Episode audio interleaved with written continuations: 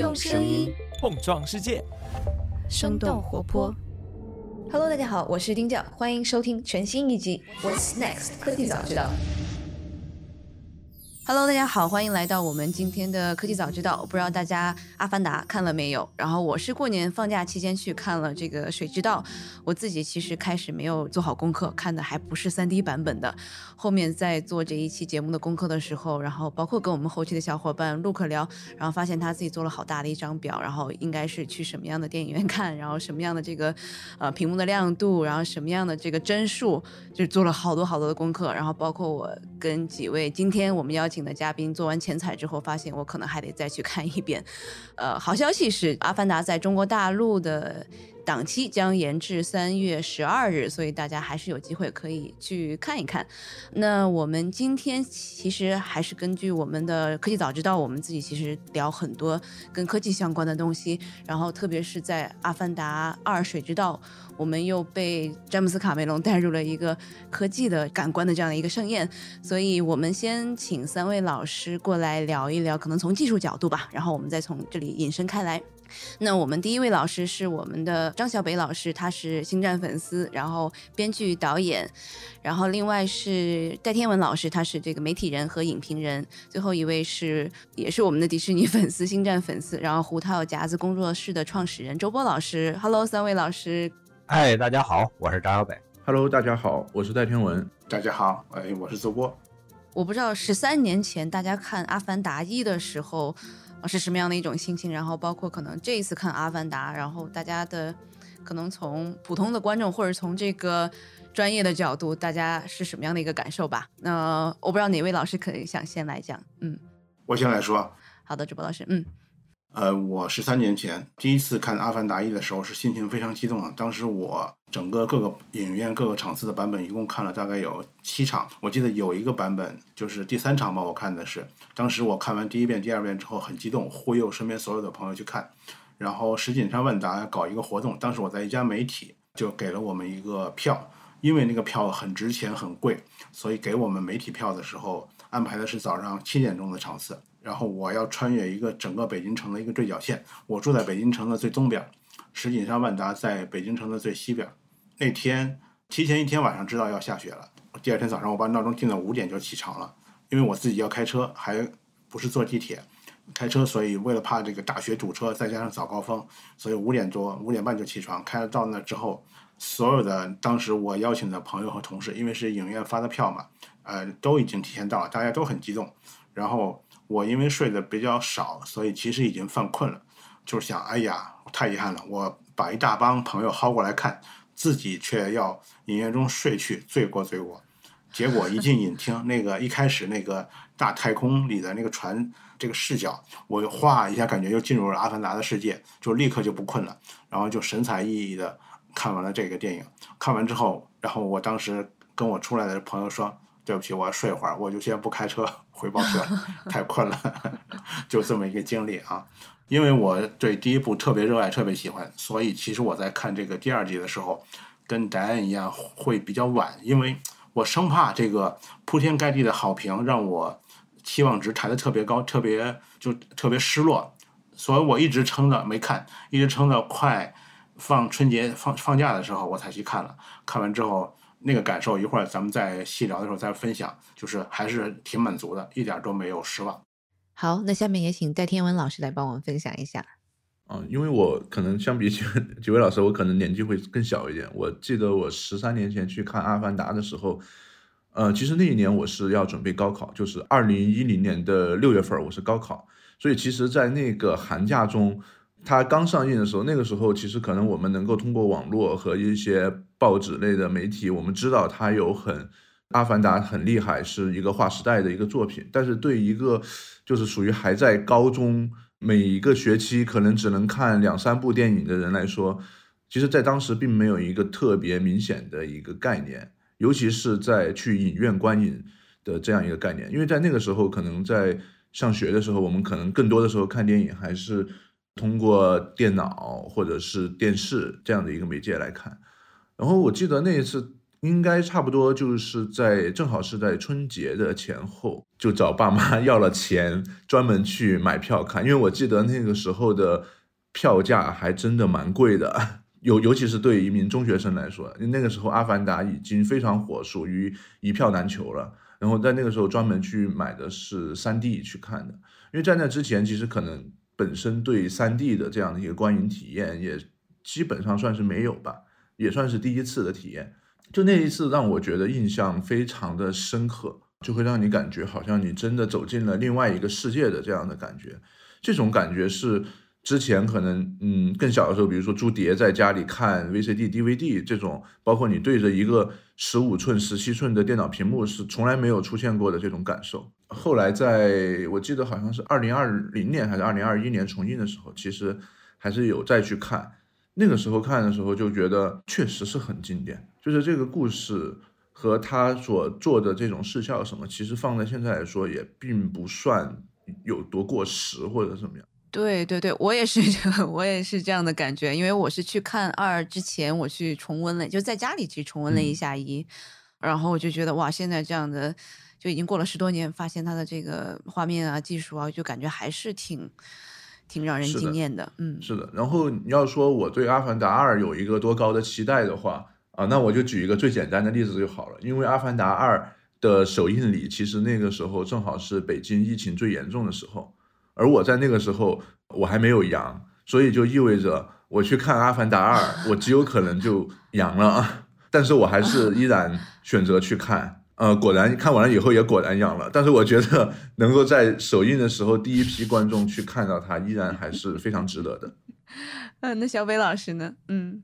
我看《阿凡达》的这个经历啊，正好能把这个周波老师和戴天文老师两个人的经历给串联起来。因为就是当年《阿凡达一》刚上映的时候，那会儿我记得是在一零年的年初，我跟周波可能会有一个共同的记忆，那就是漫天的大雪。但是我跟他，我跟他不一样的是什么呢？是当年北京只有三块 IMAX 银幕，一块是就是周波老师去的这个石景山万达，还有一块是在这个。双安的 UME，还有一块呢是在中国电影博物馆。当时的中国电影博物馆是有全国唯一的一块这个胶片 IMAX 银幕，当时是中国北方地区最大的一块 IMAX 银幕。我之所以会去那里看，是因为在那之前，我曾经在电影博物馆看过一部那个 IMAX 的科教纪录片，叫做《国际空间站》，它是一部四十分钟的纪录短片。然后我在电影博物馆看完这个片子之后，那种效果深深的震撼了我，所以。在当时我已经知道那个阿詹姆斯卡梅隆导演要拍一部电影叫做《阿凡达》，当年国内还翻译成《天神下凡》。然后当我知道它有 IMAX 版之后，我就下定决心说，我一定要在中国电影博物馆的这块 IMAX 荧幕上看，第一次看这部电影。当时我也在那个中央电视台工作，我有个同事，他们家里有亲戚在电影博物馆工作，然后我就通过他，我说，哎，我说等那个《阿凡达》上映的时候，我们要提前买一些票。然后当时我记得我提前了可能有两个多月，有两个多月去订订这个电影票。天哪！对对对，当时我们那个我们那个同事的家长得知我们要在电影博物馆差不多要包场性质，我们因为我们当时可能买了有四十张还是五十张票，他们当时就是觉得有点奇怪，因为中国电影博物馆在当时的北京是在一个非常偏远的地方，它在东五环之外，在当年东五环之外是个很偏僻，都已经快到机场了。对对对。所以当时我们那个同事的那个亲戚得知我们要来电影博物馆看电影之后，还有点不解，意思说为看一个电影跑这么远值得吗？然后当时我们也没有解释嘛，但是我们就提前订了那么多票。后来呢，《阿凡达》上映之后发生的事大家都知道了，就这个电影非常的火爆，一票难求。我们一行人浩浩荡荡的杀到电影博物馆去取票的时候，在前一天晚上刚刚发生了一件当年很有名的事儿，就是有很多人观众就是那个连夜排队。当时是北京是冬天啊，就是连夜排队买票，但是买不着票，因为票被黄牛全部买买买完了。愤怒的排队观众把那个电影博物馆的售票处给砸了，这是这是前一天晚上刚发生的事儿。所以，等第二天我们一行人浩浩荡荡的去到电影博物馆准备取票的时候，发现这个形势非常的紧张。然后我们就像地下党接头一样的，偷偷摸摸的从一个小路绕进了工作人员的区域，说我们要来取票。然后人家给了我一个信封，里面装着当时我们订的票。千叮咛万叮嘱说：“你们一定要低调，一定不要让别人看到，因为这个事儿说不清楚。就是我就说咱们知道你是提，对对对，咱们知道你提前两提前买的，对啊，就说咱们知道你是提前两个月买的票，那会儿还没有人知道电影博物馆《阿凡达》是什么呢。但是你现在拿着五十张票出去，被外面愤怒的观众看到了之后，会会惹出很大的麻烦。所以我们当时拿，我所以当时我们拿着那个装有装有电影票的信封，然后偷偷摸摸的出来了以后，躲进车里面，一张一张的把这票发出去了，就搞得跟地下党接头一样。对，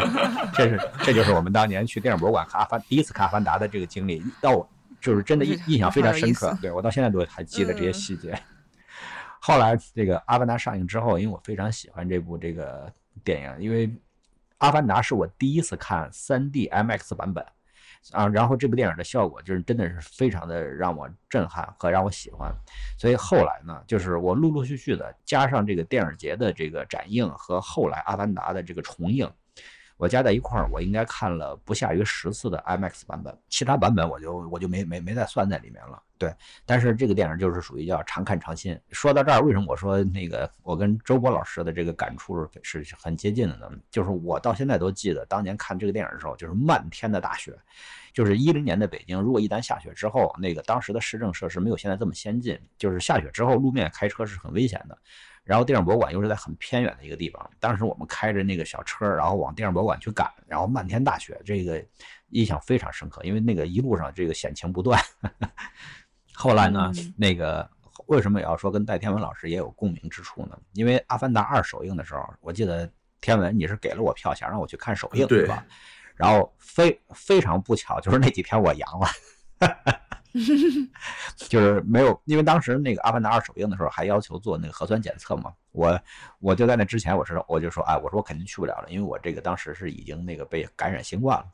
但是后来呢，当我这个病情过了之后，然后我仍然是那个就是刚刚痊愈，因为刚刚痊愈之后有一段时间人是有免疫力的嘛，所以我就是戴着口罩去电影院买票看了这《阿凡达二》。我印象非常深刻的是，当时我看的也是 IMAX 版。当时电影院里面有此起彼伏的咳嗽声，就是看让让让人内心非常焦灼。我刚听到，其实周波老师是刷了七次，小北老师是刷了十次，这个数字还是蛮多的。然后，其实《阿凡达》到现在就它的一，《阿凡达一》到现在还是世界上这个票房排名第一的这样的一个电影。然后二现在是排名到第四了。就感觉好像第二部，我们是不是这一次看的时候是少了一点像当年看的，有点像这种可能划时代的技术啊，就特别特别惊艳的这种感觉。然后我不知道这个在二上面这个技术的角度来看的话，几位老师有没有一些什么样的这个让我们值得可以去关注的地方？我在看。二的时候，虽然可能有很多观众会觉得二它就是跟一相比没有那么惊艳了，但实际上对于我来说呢，因为我算是一个就是观影经验比较丰富的观众，所以我比较清楚的知道我去看什么。所以说在看《阿凡达二》的时候，我的观影体验还是非常的好的。呃，因为我知道，就是对于续集来说，它其实是往往是很难这个超越第一部的，因为就是咱们经常开玩笑说，这个好莱坞有一种叫续集魔咒啊。一般来说，这个续集都会不如第一集，只有很少的电影就是能够做到续集比第一部强的。而詹姆斯·卡梅隆导演恰恰是这样一个能够打破续集魔咒的导演。他之前的《异形二》也是非常出色的杰作，他的这个《终结者二》迄今都是他最有代表性的这么一个导演作品。我在看《阿凡达二》的时候，就是我对这部电影看完了之后的观影体验还是非常的惊艳。为什么呢？因为《阿凡达二》这次他把这个画面和视角。拓展到了这个潘多拉星球的水下世界，他带领我看到了一个就是在梦中都没有想象过的那样一个惊艳的这么一个世界，就是那种视觉体验是非常的让人愉悦的。因为我之前曾经聊过一个问题，就是为什么现在这个好莱坞的幻想类电影，其实也不光是好莱坞，全世界都有这个趋势。为什么幻想类电影它是电影片长会越来越长？是因为幻想类电影它必要给观众提供一种超强的沉浸感。那为了营造这种沉浸感，你就必须要有足够的银幕时长，而《阿凡达二》呢，它就是在这一点上做到了一个就是短期内我觉得是无人能企及的高度。就是詹姆斯·卡梅隆导演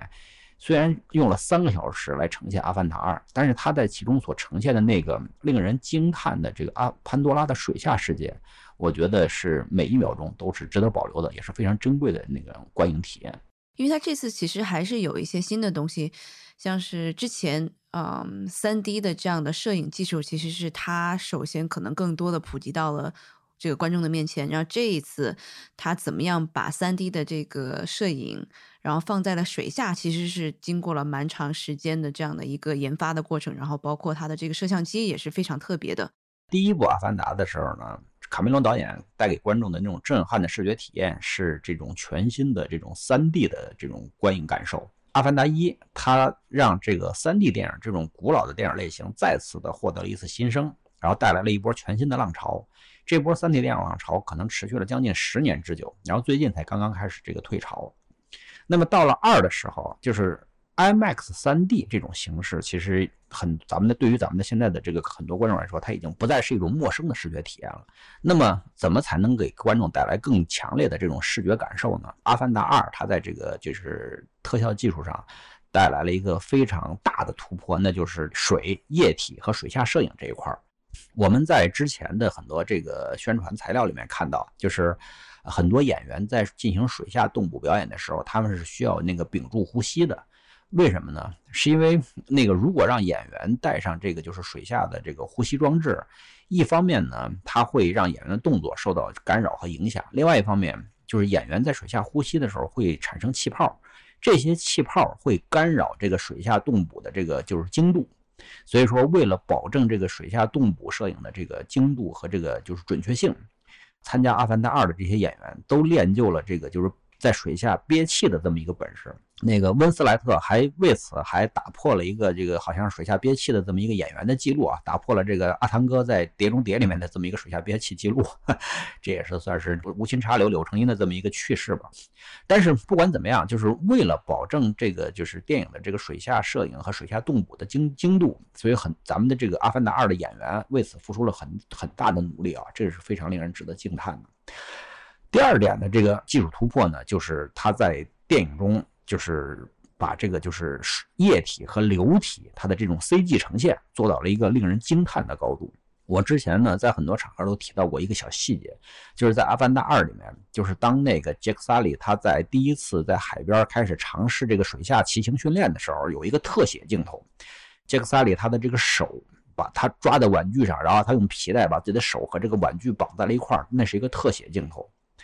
在此之前呢，很少出现这种完全 CG 生成的，就是人的手和这个液体流体接触的这么一个镜头。就是因为我自己是我自己也是做电影的嘛，所以我对这个特效制作难度是有一定的了解的。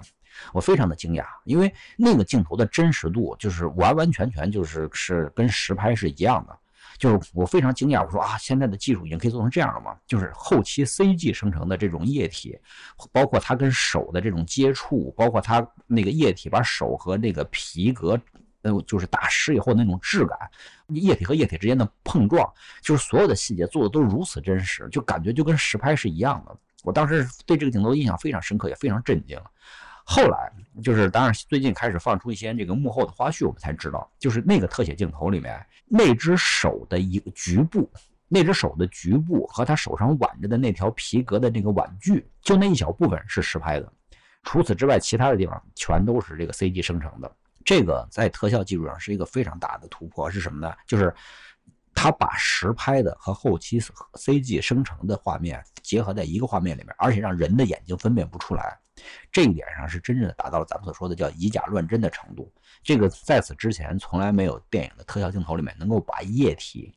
包括这个就是人的身体和液体的接触，包括这些液体和流体之间的这样的一个就是运动做的如此精确的镜头，之前没有出现过。所以这一点是非常大的突破。我也看了小伟说的这一段特效的解析，也很惊叹。咱们知道原理嘛？就一个人从小到大，他接触过无数次水。然后水跟这个木头、布、手、皮肤该怎么接触、什么互动，脑子里已经训练的特别纯熟和这个老练了。所以一旦在电影电视屏幕上看到的那个水和身体的这个互动，假不都不需要思考，不需要逻辑分析，马上本能的就能反映出来。然后那个镜头让我很诧异，因为它其实在你可以理解为就是一个手在绑皮带的一个特写，而且放那么大，它完全经受住了考验。我作为一点略懂皮毛的这个普通观众吧，知道一个基础原理，就是说很多视效大片儿，经常把很多场景放在夜里夜戏，其实就是为了这个，一个是节约成本，再就是遮丑，因为一黑之后，你很多细节和这个互动啊什么的，你都不可不用做那么细了。阿凡达二让我很是这样，对，为 为了省钱，为了省钱啊，为了省钱以及糊弄人，一黑一下雨什么都看不见了。然后《阿凡达二》让我很惊奇的是，它这个绝大部分戏都是明亮、明晃晃白天，然后水下也是特别明亮的，特别有勇气，以及特别舍得花钱。很多观众可能会提，哎，为什么在大决战之前有一很多生活戏，讲他们训练这个那海中的大怪物什么的？我觉得一方面就是詹姆斯卡梅隆可能他有炫技的吧，就说我很厉害，我有挑战新的东西了，我要在白天让你使劲看特效，看不出破绽来。这是他的一个自信的体现啊！呃，我就分享一点这这个感受。过去的一些 CG，比如说我们看到很多爆炸，其实那种东西就好像我们在真实的生活中，其实我们也没有真的见过几次爆炸，我们也没有见过什么这个楼塌了，或者是那房子裂开了，或者整个路烂开了，就像比如说以前的很多灾难片儿经常体现的那种场景，其实我们都是没有见过的。但是其实，在这一部里面。水真的太常见了，就是它的真实感是一种，呃，对所有观众来说，我觉得是一种潜意识的一种真实感，就好像我跟就特别普通的观众，可能就是一年看三部五部电影的观众去聊这个东西时候，他们已经不太会去讨论和考虑，就是哎，这个是不是很真实，这个完成的好不好，因为在他们的潜意识里面，他们觉得这个就已经是真实的了。反而是可能一些类似于之前，比如说像变形金刚这样的片子，他们会去讨论，哎，这个汽车人这个做的有多真，让他们觉得，嗯，这个是挺好的。但是在《阿凡达二》里面，已经就是不太去讨讨论这件事情了。我觉得其实这一种某种意义上来说，就是一种成功了。这其实让我想到了我们之前采访皮克斯和迪士尼的几位动画师，他们其实，在后面有很多非常的细节的东西，其实是让你啊是看不见的一些技术细节，是让你不要这个出戏，让你沉浸在这个电影里面。其实大家可能这个大家路径不一样，但是是让你还是能够非常沉浸的在这个阿凡达的这个潘多拉星球里面，你不会想要说哦这个很时间很长很无聊，然后其实你一直会。在沉浸在这个电影它的这个故事情节当中。其实之前有跟导演和制片有聊过，他们对这些的看法。我觉得他们其实就是想，他们已经没有把 CG 当做一个嗯辅助的技术了，而是说，我觉得他们是把它当做了一种造梦的一种手段。就其实对他们来说，或者是在他们在完成这部片子的时候，他们并没有考虑。呃，就是其实 CG 可能对他们来说，其实就跟一个摄像机差不多了。导演在采访的时候，他没有跟我去分享多少，呃，我这个视效，我这一个点怎么做的，或者是我这个呃怎么弄的是最好的，其实都没有。他其实只跟我讲一点，就是说我们的所有的特效、所有的视效这些做好了，其实是为了让大家相信。真的有潘多拉的这个这样的一个星球，真的有这样的一个故事在发生，就是拉近了整个观众和这个潘多拉星的一个距离，让大家能够感受到一种通感。尤其是他当时，因为当时呃采访他的时候，其实并没有看片，他当时说了一句话让我还挺意外的。他说：“其实这是一趟令人心碎的旅行。”因为我当时我会觉得，对，就是这这不是一个。视效大片吗？这不是一个呃这样的一个故事吗？但是你当你看了以后，你会发现，其实它的所有的视效其实是服务于它的故事，服务于他对情感的一个表达的。对我这个最后也没有办法，然后也是泪崩了，因为就是太多软肋了。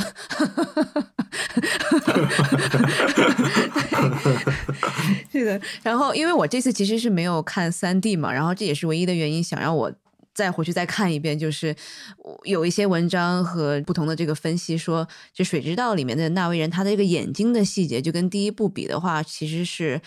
好了非常多。就他这个瞳孔里面的这种纤维。状的这样的一些这个怎么说呢？美术，然后它其实更加精细，然后眼睛里面的这个光线啊，可能这个反射其实是特别特别这个真实的。然后这个就跟之前啊，像是可能第一部这个也是 t 塔制作的嘛，这个星球崛起，然后包括阿丽塔，其实是进步了非常非常多。不知道几位有没有这个感觉？嗯，是的，因为那个我也选择好位置，然后巨大的屏幕看的那个眼神的变化，我其实看的时候没有注意到技术层面的那个所谓血丝啊，或者说那个眼睛里的纹路和美术层面的这个设计，而是觉得哎，怎么他一出现就很打动我，嗯，就是他那个那个情绪，我说他也不是演员呐。你说那个真人演员，那个呃颜颜值高或者演技好，在那一个眼神，那你对他角色还没有特别了解的时候，可能就被他抓住了。然后这个问题我在看电影的时候就没有过多深入的思考，然后整个看完之后我才琢磨，我为什么会被他打动呢？被一个虚拟的 CG 做的人打动了。后来终于明白，就是全方位的这个技术提升，包括眼神。因为人就刚才沿着延续着，我们说从小看水看习惯了，训练很多了。我们从小和这个在这个社会里和各种人打斗，对眼神的这个理解和这个规训已经很老练了。同样也是。就是我觉得导演在这方面的付出，他不是无缘无故的，不是说一个技术宅我偏执的要搞一个什么技术突破什么的，他是有目的的要为这个故事或者说打动观众来服务。那么这个眼神是他要着力要强化，比十几年前要强化的。现在可以说结论就是，他客观上他已经做到这一点了。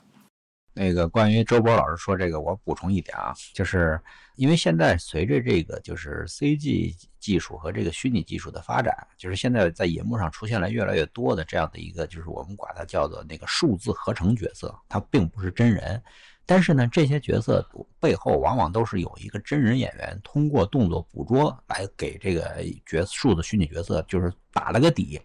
比方说最著名的就是这咱们都熟知的这个安迪·瑟金斯，就是他。出演的这个很多数字虚拟角色，比如说像《指环王》系列里面的古鲁姆，还有像这个《猿族崛起》系列里面的这个凯撒，都是由这个安迪·瑟金斯通过动捕表演来完成的。但是呢，他就是安迪·瑟金斯在好莱坞曾经引发过一个争议，就是我们要不要给这些动捕演员颁发表演奖？但是后来呢，经过讨论之后，这个事儿还最后还是没有成型。为什么呢？就跟刚才这个周波老师说的一样。在荧幕上的这种数字虚拟角色，它最后呈现出来的这种表演效果，并不仅仅只是演员一个人完成的，他也通过了很多这个就是后期环节的艺术家他们的这个工作和加工，来共同塑造了这样的一个数字虚拟角色最后在荧幕上的表演，它不能完全归功于演员本人。所以这一点就是在好莱坞是经过这个广泛的讨论的。所以我觉得就是像《阿凡达二》里面，他们里面的就是那些所有的纳美人，都是演员通过数字捕捉，然后再加上后期 CG 合成等等方式来完成的这样的一个整体的表演。就是演员的表演是这个角色的非常重要的基础，但它并不等于这个角色的全部。所以我觉得这一点是非常有趣的一个事情啊。就是我相信随着技术的进步，在未来我们的电影中会出现越来越多这样的这个数字虚拟的角色。那从另外一个就是他的反方向来看的话，其实这一次饰演这个奇丽，就第一部这个去世的女博士的这样的这个角色，这个她叫 Sigourney Weaver，她其实现在已经将近七十岁了，所以就等于说是她。能够七十岁扮演一个十来岁的这个少女，感觉好像也没有太多的违和感，就是可能未来，呃，帮助演员打破这个天花板的，可能是后面的这个 CG 的技术，并不是就是演员他的年龄、他的这个容貌，可能很多东西他就没有说是那么关键了。对的，就是技术的进步肯定是帮助演员就是在银幕上塑造角色，是拓宽了这个拓宽了天地啊，拓宽了渠道。但是，虽然说这个后期技术可以帮助这个数字虚拟角色在荧幕上变得栩栩如生，但是我刚才也提到了，就是演员的表演是这个数字虚拟角色非常重要的基础，或者换句话说是，就像咱们常说的画龙点睛一样。演员的表演，他是给了这个数字虚拟角色注入灵魂的非常关键的一个步骤。所以我觉得数字虚拟角色，它仍然是要依托于演员好的表演，才能够在最终在荧幕上呈现出导演想要的效果。这一点还是很重要的。就比方说像这个，就是西格尼韦佛他所饰演的这个十几岁的少女，她为了能够塑造这个少女，她也就是很认真的学习了很多这个就是美国青少年，尤其是这些少女，就十几岁少女她们的这个日常行为举止，包括她们的言行习惯。这样的话，她才可能在这个。就是动作捕捉的这个系统之中，栩栩如生的用身体语言、用表情、用眼神儿去表演出一个十多岁的少女她所应具有的那样的一个神态。就是简单的说，就是我们经常说眼睛是灵魂的窗口嘛。如果说我们的这个演员不能够很准确的理解这个角色，不能够很准确的呈现出这个角色应有的这样的一个形态，光靠后期的这个 CG 技术去弥补的话，那最后就变成动画片了嘛？我们看到了《阿凡阿凡达二》和动画片还是有很大的区别的。对，这个也是应了一句中国古话，叫“功夫在诗外”。演员本身花的这个努力和刻苦还是挺重要的。这十年来，由知名演员演的这个年轻角色，咱们好多就不具体说什么名了，多多少少很多，但是并不是每一个的年轻版都是令人信服的。一方面，我觉得就是那个在张海北老师说的这个特效的技术的这个先进和和这个落后；再一个就是可能演员并没有很花心思去琢磨，我演一个二十几岁的年轻版的我该花什么功夫啊。这个差别还是挺大的，就是所以有些年轻版的那个角色出来之后，嗯，会觉得哎呀，不是那个味儿。然后我现在期盼比较高的一个年轻版角色就是印第安纳琼斯的新版，也是迪士尼拍的，前两天出了预告片，然后里面年轻版的琼斯博士也出现了一会儿，哎，那个一看，我感觉就是那个味儿，就是我当年看当年琼斯博士的那个劲儿。希望这部呃让我们比较满意吧。最新的这个电影，他的这个年轻的也是现在的年纪的哈里森福特演的吗？对，是的，是他自己出出演的。哇哦，很期待，很期待。嗯，哎，我在这儿啊，我在这儿给那个周波老师补充一个技术细节啊，就是我们之前曾经在这个迪士尼出的这个《曼达洛人》里面看到了年轻版的天行者。他是也是由这个哈米尔本人来出演的，但是为了让这个年轻的天行者重新出现在银幕上，就是他是采用了一种比较复杂的技术，就是他先由这个咱们的老年的哈米尔演一遍，然后呢，他们再找了一个就是就是形态脸型非常像年轻天行者的这么一个年轻演员，然后按照哈米尔的表演再演一遍。然后同时捕捉两遍这个演员表演以后，然后再在后期的时候利用这个 deepfake 再加其他的技术，再去把这个演员去年轻化。然后等于说，最后我们在银幕上看到的年轻的这个天行者，他其实已经是一个数字虚拟角色了。但是对于我们这些星战的这个粉丝来说呢，我能够在时隔四十年之后再次看到年轻的这个天行者陆克出现在银幕上，是非常的激动的，因为很激动。对，他跟我他跟我记忆中的那个天行者几乎是一模一样，这就是电影所带来的就是不可替代的魅力。这让我想起了，因为我。去年年终的时候也去了那个。呃，采访了咱们几个五零一军团的小伙伴，然后这个周波老师和小北老师应该也都是五零一军团的，是吧？还还还没有还没有加入呢，我因为我们那个甲一直拖着 没做完，我们没做好。对对对，我也我也没有加入五零一军团，是因为没有把那条甲做完。还有一个就是加入五零一军团之后，每年要有一定的时间去做公益。我因为工作的原因，就是很难腾出这个时间来，比较忙。因为我记得好像上次那两位小朋友跟我讲，其实。迪士尼会呃邀请一些这个五零一军团的这些有这个假的、有这个装备的这些呃粉丝，然后去参与这个表演，因为他们的这个假做的实在是太真实了。对对对，这就是那个应该是他们公益活动的之一。现在的这种可能 CGI 加上动捕技术，我不知道有没有其他的可以想象的这个空间，可能未来我们。在电影制作上面，我们还能看到一些什么样的这个新的技术啊，或者新的一些我们现在还没有的东西？具体比如说，因为我毕竟不是从事这个技术制作的，我也其实不如小北老师那么懂技术，我说不出这个哪方面会有进步。但是可肯定可以知道的就是，我们目前人类的 CG 技术并没有已经到顶峰，肯定还有开拓的余地。那么，怎么样才能发展出这些新的技术呢？我觉得其实。阿凡达这样的大 IP，包括星球大战或者印第安纳琼斯这样大 IP 的作用必不可少。为什么呢？因为这毕竟是一项很费钱、很堆人力的这个工作，并且要有詹姆斯卡梅隆这种疯狂的、偏执的要突破新技术的导演。假设他并不是一个很有名的大导演，那就像当年在拍《终结者一》的时候，他的那个导演片酬才一块钱，也没有很多的这个财力和这个技术支持他去做这个事儿。只有这种很成熟的大的 IP，然后遇到了这么一个很愿意突破技术的导演，这个投资方，咱们就说以迪士尼为主的这个大投资方，才可能允许。行，我就赌你的信誉，姑且让你去试试吧。所以我觉得就是说，呃，回到主持人刚才这个问题，未来还有没有更大的突破去做这样的技术突破？一定是有的，但是一定要附着于这种大的 IP 上。大的 IP 有这个它本身有巨大成功的这个盈利能力，以及导演对这方面技术的这个偏执的追求，这几个条件凑到一块儿，才有可能进行大的突破。而那个咱们也知道，独立导演里头可能确实也有很多人精进于技术的研发和突破，但是呢，毕竟它的投资小，影响力小，它能调动的钱和这个资源能力、技术能力也少。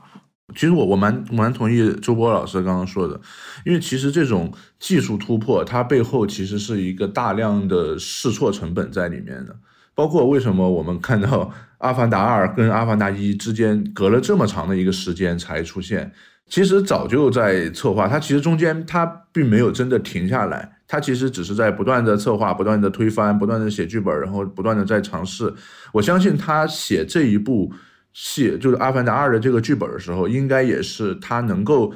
就基本上能够摸到说，我在过几年之后，我我的视效能做成什么样了，就是我能做到现在这样的一个样子以后，他才会真的写下这样的一个剧本，然后来不断的推动技术达到现在的这样的一个高度，这样的一个极为高成本的一个呃，怎么说叫算算是找到视效的一个边界吧，或者是突破一点点这个边界，其实都是非常难的。他如果没有这样的一个大的 IP、大的一个商业上的一个可能获得回报的这样的一个空间的话，其实是很难做到的。就好像我我们看国内的一些动画啊什么的，其实他想通过自己去突破这个边界，其实是非常难的。我觉得《阿凡达二》的出现有一个好处是，它确实突破了一定的边界。然后呢，也给大家指明了，嗯，这样的一个方向吧。这个肯定不是一个唯一的一个方向，但是它应该是一个方向之一。至于未来还能从哪朝哪个方向去进步的话，其实我我还是觉得，因为电影是一个造梦的一个一个空间嘛。我觉得依然还是会朝着更炫酷或者是更缥缈的一样的一个方向去进步，让大家能够在里面看到一个更加在现实生活中没有见过的一个世界。就是刚才两位老师都提到了一个很有意思的事情，就是这个我们管它叫技术扩散，在电影领域一些全新技术的研发和这个应用，肯定要付出非常昂贵的这个研发成本和试错成本。试错成本有的时候会很高，所以说这些成本往往都是由这个大制作的这种电影来承来承担的。但是，一旦他们把这种这个高新技术在电影制作中应怎么如何应用这件事儿，这个流程给弄明白了之后，很快就会产生一个就是叫做技术扩散的现象。就比方说，在十多年前，詹姆斯·卡梅伦导演在拍摄《阿凡达一》的时候，他所使用的这种叫做。动作捕捉再加虚拟引擎的这个这样的一个虚拟拍摄的一个流程，在现在的很多那个就是中中高成本的电影制作中，已经变成了一个标准流程。也就是说，现在可能很多制作成本只有当年《阿凡达一》十分之一的电影，它现在都已经可以用得上这样同样的技术了。这个就是呃技术扩散所带来的好处。这次卡梅隆导演他在《阿凡达二》里面做的很多全新的这种技术尝试和突破，呃，我相信可能会在大概四五年之后会普及到逐渐普及到这个整个行业，而而然后给其他的这个电影带来更多的这样的一个制作便利。我觉得这是一个非常好的事情。至于说这种技术在将来会对电影的应用产生什么样的影响呢？就是我们现在已经能够看到两种趋势，一种趋势呢是像那个漫威电影那样的。他们越来越呈现一种就是精致的高科技的这样的一种就是虚拟想象场面。这种方向呢，就是如果被不喜欢的影迷呢，就会经常批评为它具有一种塑料感的特效。演员他会在绿幕前面完成主要的表演，然后所有的环境、所有的复杂的效果，最后全部都是由 CG 生成的。呃，这种做法它本身在技术上和艺术上没有什么错啊，就是因为它是不同产品的生产思路。而另外一种极端呢，就是像这个汤姆克鲁斯他走的另外一种路线，就是所有的高难度的视觉奇观场景，他都尽可能的采用实拍的方式。这种实拍镜头所带来的震撼感，给予观众的那种刺激感和心理暗示是截然不同的。因为所有的观众都知道，说这样的一个高难度镜头是实拍完成的。我们看着阿汤哥在爬迪拜塔，我们看着阿汤哥在扒飞机，我们看着阿汤哥在做那种高跳低开跳伞。我们的观众那种感受到的刺激感是截然不同的，对吧？因为我们都知道这是演员在镜头前面真正的那个就是叫做舍命演出完成的这样的一个效果。当然，并不是真的说要让演员去拼命啊，因为阿汤哥在拍这些高。难度的特效镜头之前，都是经过了几百次的练习和这个技术探讨，确保这个安全才会这么做的。我觉得这是将来会是电影的另外一条路径。我们现在也看到了，像包括诺兰导演，我们经常开玩笑说诺兰导演是实拍狂魔，就是他最近在拍《奥本海默》的时候，我们都经常调侃一个段子，就是说，难道诺兰导演是要真的炸一颗原子弹吗？但是我们从目前看听到资料来说，就是诺兰导演为了实拍这个原子弹爆炸场景，仍然是用了好几吨炸药和汽油来完成的那些效果。就是这个对于观众来说，它仍然是构成电影魅力的一个非常重要的部分。所以我觉得对于未来来说呢，电影可能会向两个方向发展，一种是向越来越虚幻的，但是充满了想象力的这么一个场景发展，就是这些场景谁都没有在日常生活中见过，但是它就是能够呈现出来。还有一种是什么呢？就是像诺兰导演或者像阿汤哥那种方式，就是这些动作都有可能发生在真实的世界里面。但是我们都知道这样做普通人必死无疑。但是我就要让你看到我们的明星、我们的演员、我们的角色是怎么样在这样一个氛围真实的世界之中去完成这样不可能的挑战。我觉得可能未来的电影世界会向两个方向来发展吧。我有一个小白的问题，那。对演员的这个危险程度的这个系数的评估，其实还是挺重要的吧？我大家就都豁了命的去做这个高难度的东西，那这个未来大家会不会可能想要尝试的演员会越来越少呢？因为有了其他的这个替代的技术。所以我们经常说嘛，阿汤哥是这个好莱坞黄金时代的最后一个电影明星了。嗯，就是还愿意像他这样去做的电影明星已经越来越少了。他可能真的就是。它是一个正在逐渐消逝的电影物种中的最后一员，所以，所以有的时候我们会感慨，我们会感慨一个时代的结束啊。嗯，刚刚其实这个天文老师也讲到了，因为后面的这个《阿凡达二》，《阿凡达二》的这个品牌运营其实是由迪士尼来出品，然后迪士尼来运作的。然后这一次其实不仅仅是这个在。电影上面，然后在其他的这个品牌的长期的这个发展，然后迪士尼也做了很多其他的这个工作，就比如说是在授权上面啊，它其实这一次有一些这个彩妆啊，然后很多的这个玩具啊，各种各样的东西，然后包括比较特别的是，上海迪士尼度假区也推出了这个探索潘多拉的主题这个展览，我好像是天文老师最近是去了一趟是吧？我我我去的时候他已经关门啊，关门了，很尴尬，嗯。我在这里补充说明一下，这里说的关门是指下班了。那上海迪士尼度假区的《阿凡达：探索潘多拉》主题展正常开展，并将持续至六月二十四日。对，但但是但是它其他的其他的很多产品确实，呃，不管是在首映的现场，还是就是我我我自己家里现在也也有几个它的它的这些产品，就是其实我也能也能明显的感觉到，因为在《阿凡达一》上映的时候，那时候其实是没有一些这种。因为它也当时也不属于迪士尼嘛，然后其实，在当时也没有一个，当时还是二十一世纪福斯下面对吧？对，就所以它其实，在当时并没有，尤其是在国内，并没有看到一些类似这样的品牌的运作。而现在，我我们能看到，就现在在国内的话，其实你可以明显的看到迪士尼，呃，在对阿凡达这个品牌在进行，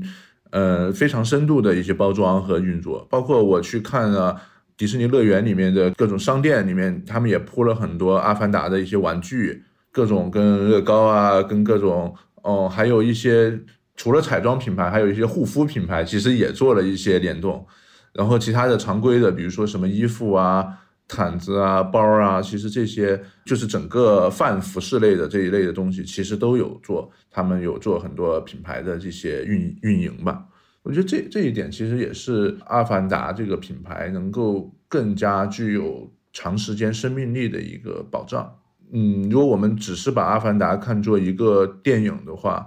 那可能它的讨论度和热度还是只有在可能两年以后阿凡达三上映的时候才会有，或者是我们中间在看到卡梅隆的一些其他的作品的时候才会，嗯，又把阿凡达给拉回来。但是其实通过呃，线下的品牌的这些铺的这些运作，包括迪士尼乐园、迪士尼商店的这样的运作的话，阿凡达很有可能会在未来变成一个更加为，尤其是为普通人所知的这样的一个品牌。就好像迪士尼的一些经典的动画形象也好，或者是漫威的超级英雄也好，尤其是呃，因为我确确实前不久刚去了迪士尼乐园，其实，在乐园里面的这个感知会更加的明显。其实《阿凡达》之前呃，已经在美国的迪士尼这边已经有开专门的《阿凡达》的园区了，特别想去体验体验。尤其是当你刚刚看完啊《阿凡达二》的时候，我觉得这一系列的运作呢，也代表《阿凡达》应该会在迪士尼的运作下有一个更长的、更贴近普通观众的这样的一个生命力。这点我也想感慨一下，就是大 IP 的价值的延续，好像目前看来，在现在这个娱乐体系里，只有这个迪士尼的这个工业体系能做到这么反复的把它加固加牢。其他的影视上任何一部东西，感觉就是电影拍完之后，过个几年就沉寂了。而这个迪士尼这套工业体系，包括乐园的这个沉浸式体验，以及大量衍生品的授权，然后现在大家。又把流媒体做起来了，迪士尼有这个 Disney Plus，它整个一套体系能一下把这个大 IP 的价值给延展开。然后我再感慨一个另外的事儿，就是老牌的那个好莱坞的 Studio，这个从创立最早好莱坞这个山上开始拍电影开始，一直到现在，好多牌子都已经被人收购了。现在唯一没被人收购的，还收购别人的就是迪士尼。这时代的变迁，也也也很感慨啊。我觉得迪迪士尼现在能走到这一步，也跟他这个注重这个乐，他这个健康的娱乐体系，电影剧集，现在又有流媒体，然后还有动画电视台，还有这个乐园，还有很注重衍生品的这个制作。其实它衍生品的制作真的不单单是那个卖货，这这个卖货赚货的钱这件事儿，它对加固整个 IP 的这个价值有巨大作用啊！这是我的感慨。对，我好像看到今年应该是。Q 一的这个财报，然后这个鲍勃艾格他不是最近才又回来重新执掌迪士尼嘛？然后他们好像说是计划在加州迪士尼，呃，建阿凡达的这个主题游乐项目，这个新的那个叫 Ride，它的这个 一个游乐的项目。对对对，嗯，就还还是挺想体验的啊，但是得凑时间，等等有假期过去。呃，我我再说一句，就是让我打动想去阿凡达园区玩的，就是它有这个。电影里的那个机甲，人类穿的那个机甲就外骨骼装置，人坐在里边，外头有个大架子在在走。这个他在乐园里都实现了，就真的是一个演职人员以那个人类战士的形态在那个甲里走来走去，哦，很强很强。虽然当然肯定没有战斗功能，不可能像电影里那么酷啊，但是它的外形看起来是那个劲儿是一样的。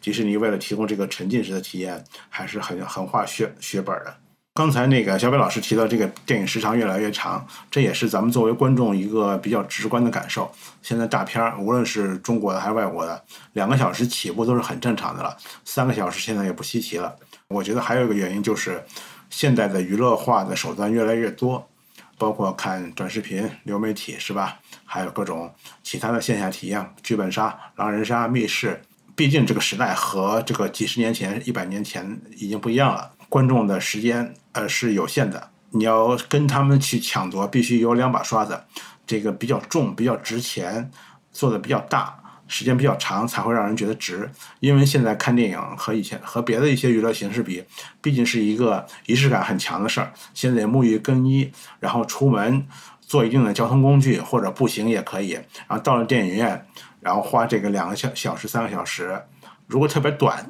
就感觉不值，我可能就不愿意去做这个事儿，所以我觉得这是这整个时代科技进步，人的娱乐方式多种多样、丰富化之后，电影做长做成大片儿，这是一个必须要变成的一个状态，这是我的一点看法。呃，如果然后从另外的一个内容角度来说，我是感觉现在的，尤其是这种带有幻想类的一个大片儿，它都需要一个呃让大家进入的这样的一个过程。你反观过去的很多有一些嗯幻想类大片儿吧，可能很多时候它其实是呃为了呈现出来最精彩的部分，它很多时候其实是非常直给的，可能就前五分钟十分钟铺垫，然后马上就进入主题，马上就开始一个非常加速的这样的一个叙事。那现在感感觉大家会更更稳一些。那现在其实我们有非常多的不同的 屏幕，然后这个帧数还有这个亮度，我不知道几位老师最推荐的是哪个？如果希望可能再去二刷、三刷或者更多刷的这个听众朋友们，这个应该是怎么选择？啊，这儿我插，我就先说了啊，因为这个几种格式版本我都看过了，我最推荐的幻或者是我唯一推荐的就是这个激光 IMAX。